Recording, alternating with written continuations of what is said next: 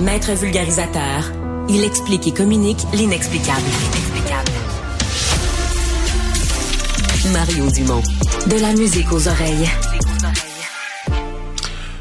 Sondage euh, qui a été commandé par Nordvolt, par l'entreprise. Il faut bien le dire, c'est important de le préciser, mais en même temps, c'est pas un sondage fait par Nordvolt. Ils l'ont commandé à une firme avec une méthode et une professionnalisme, la firme Léger, bien connue. Euh, pas la grandeur du Québec. Donc, on a sondé vraiment là dans les environs, vraiment le secteur, là, Belleuil, euh, Saint-Basile, Saint-Bruno, euh, Motorburn Park, euh, donc McMasterville. Donc, vraiment le secteur immédiat où l'usine de Nordvolt va s'implanter. Et bien, le résultat, c'est qu'il y a un assez fort appui de la population. 72% des gens sont d'accord avec le projet. À la question bien, bien précise, là, bon, malgré les critiques, malgré tout, est-ce que ce projet doit se réaliser? Est-ce que ce projet d'usine doit se faire? 70% sont en accord que le projet doit se faire, 25% sont en désaccord. Euh, tout ça malgré que euh, n'a pas entendu parler tant que ça en bien du projet là, sur la place publique. Euh, si vous suivez l'actualité, vous avez l'impression que ça fait deux trois mois qu'on ne parle qu'en mal du projet. Le maire de McMasterville, Martin Dulac, est avec nous. Bonjour, Monsieur Dulac. Bonjour, M. Dumont. Et ce qu'on comprend, c'est que dans votre municipalité, le pourcentage est encore plus fort. Là, quand on va sortir ce sous-échantillon dans le groupe, c'est encore plus fort. Êtes-vous surpris? Ben effectivement, on note que même avec Masterville, le pourcentage d'adhésion au projet de 79% donc près de 80% ça confirme l'impression que les membres du conseil municipal et moi-même avons sur le terrain. Vous savez, on est une petite communauté, 6000 personnes, donc très rapidement, là, on est capable d'aller prendre le pouls sur le terrain de la population. Puis on savait déjà qu'il y avait une très forte adhésion. Le sondage vient le confirmer. Hmm. Mais c'est quelqu'un qui regarde ça de l'extérieur peut avoir l'impression, on entend juste du négatif, on entend juste parler de manifestants. Est-ce que c'est euh, un exemple de cette fameuse majorité silencieuse? Ben, je vous dirais que quand on veut tuer son chien, on l'accuse de rage, puis c'est un petit peu ce qui se passe dans le cas-ci. Là. On a des gens qui sont en défaveur du projet, qui se sont rassemblés, qui se manifestent, qui sont présents dans les médias, donc qui ont une tribune pour témoigner de leur euh, désintérêt par rapport à ce projet-là. Mais dans les faits, euh, on voit que l'adhésion, elle est quand même présente. Mm-hmm.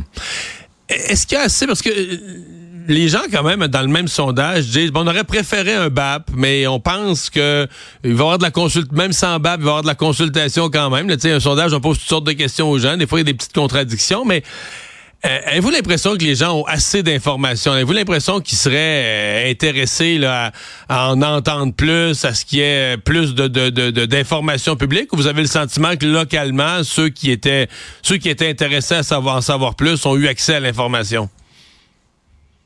Ouais, ben vous savez, quand on annonce le plus grand investissement privé de l'histoire du Québec, nécessairement, ça amène la population à poser des questions, puis c'est tout à fait sain et tout à fait légitime.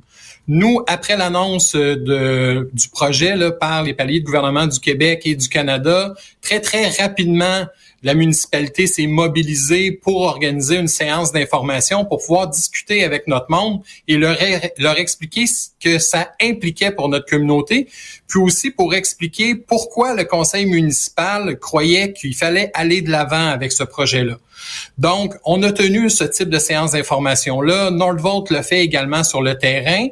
On est également disponible pour répondre aux questions de nos citoyens à chaque mois hein, lors de nos séances du conseil municipal. Donc, on est très, très accessible pour fournir toute l'explication dont nos citoyens auraient besoin pour être rassurés par rapport à ce projet-là. Et plus que ça, le gouvernement du Québec va venir dans nos communautés cette semaine, donc des représentants de différents ministères, là, que ce soit l'économie, l'environnement, les transports, pour expliquer comment ils vont faire atterrir ce projet-là dans notre communauté pour que ça se passe comme il faut. Donc ça, je pense que c'est très favorable. Et puis les gens qui ont des inquiétudes pourront très certainement aller chercher des réponses auprès de ces gens-là. Hmm. Une des, euh, une des questions qui, qui témoigne quand même d'une inquiétude des gens, mais pas assez pour les décourager du projet, parce qu'on le voit, ils sont quand même en faveur. Mais quand on leur pose la question sur la congestion routière, la circulation, ça, oups, quand on dit dans la fameuse liste des affirmations, êtes-vous d'accord ou en désaccord avec une affirmation, l'affirmation que ça va compliquer la circulation, ça, euh, les gens sont, sont, sont d'accord avec ça. Donc, ils sentent que ça va compliquer la circulation. Oui, on pense que ça va rendre la circulation plus difficile, ça va amener une congestion. Euh, bon, le long, évidemment, de la route 116 pour une bonne partie. Euh, est-ce que ça, c'est discuté dans la communauté en termes de problèmes et peut-être de solutions en même temps?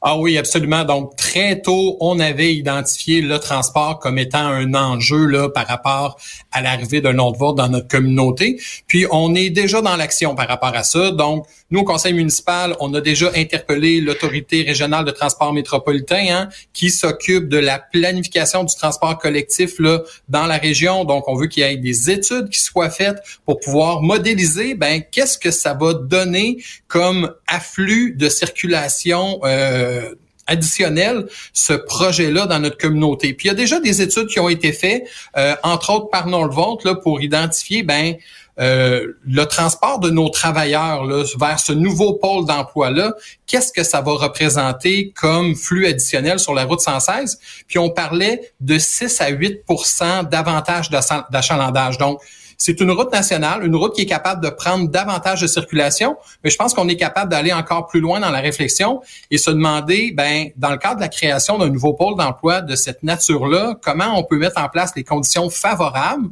pour que les gens utilisent au maximum le transport collectif. C'est notre souhait. Puis on sait que le site de Nordvolt est contigu à une station de train de banlieue, donc ici à McMasterville. Donc, si on peut faire en sorte de maximiser l'utilisation de cette infrastructure de transport collectif, je pense que tout le monde va être gagnant. Puis en bout de ligne, ben, on sentira moins l'achalandage sur nos routes. Donc pour vous, euh, il n'est pas question d'interrompre, suspendre le projet, arrêter le projet pour euh, l'étudier ou faire un BAP ou une commission d'études. Pour vous, c'est un projet qui est en marche et qui doit y rester tout simplement comme élu municipal directement concerné. Ben, vous savez, euh, moi, comme maire, j'ai absolument rien contre le BAP. C'est un outil dont le gouvernement du Québec dispose pour obtenir des recommandations. Maintenant, on sait que le règlement, dans sa forme actuelle, ne prévoit pas que ce type de projet-là soit assujetti automatiquement à la procédure d'évaluation publique. Maintenant, on pourra discuter à savoir est-ce que le règlement est adapté à ce type de projet-là? Je vais laisser les gens à l'Assemblée nationale discuter de ce genre d'enjeu-là. Mais nous, on est dans l'action. On sait que le projet s'en vient. C'est un projet qui est enthousiasmant aussi pour notre communauté. Il faut pas juste voir des difficultés, il faut voir des opportunités aussi. Vous savez, Monsieur Dumont, des usines de genre-là, on est en train d'en construire une trentaine actuellement aux États-Unis. On a une opportunité en ce moment au Québec d'entrer sur un marché qui est émergent, qui est porteur de croissance et qui, en plus, va contribuer à la transition énergétique. Alors, nous, on veut vraiment travailler à ce que ce projet-là soit un succès dans notre communauté. Martin Dulac, maire de McMasterville, merci d'avoir été avec nous aujourd'hui. Au revoir. Ça me fait un grand plaisir. Bonne journée.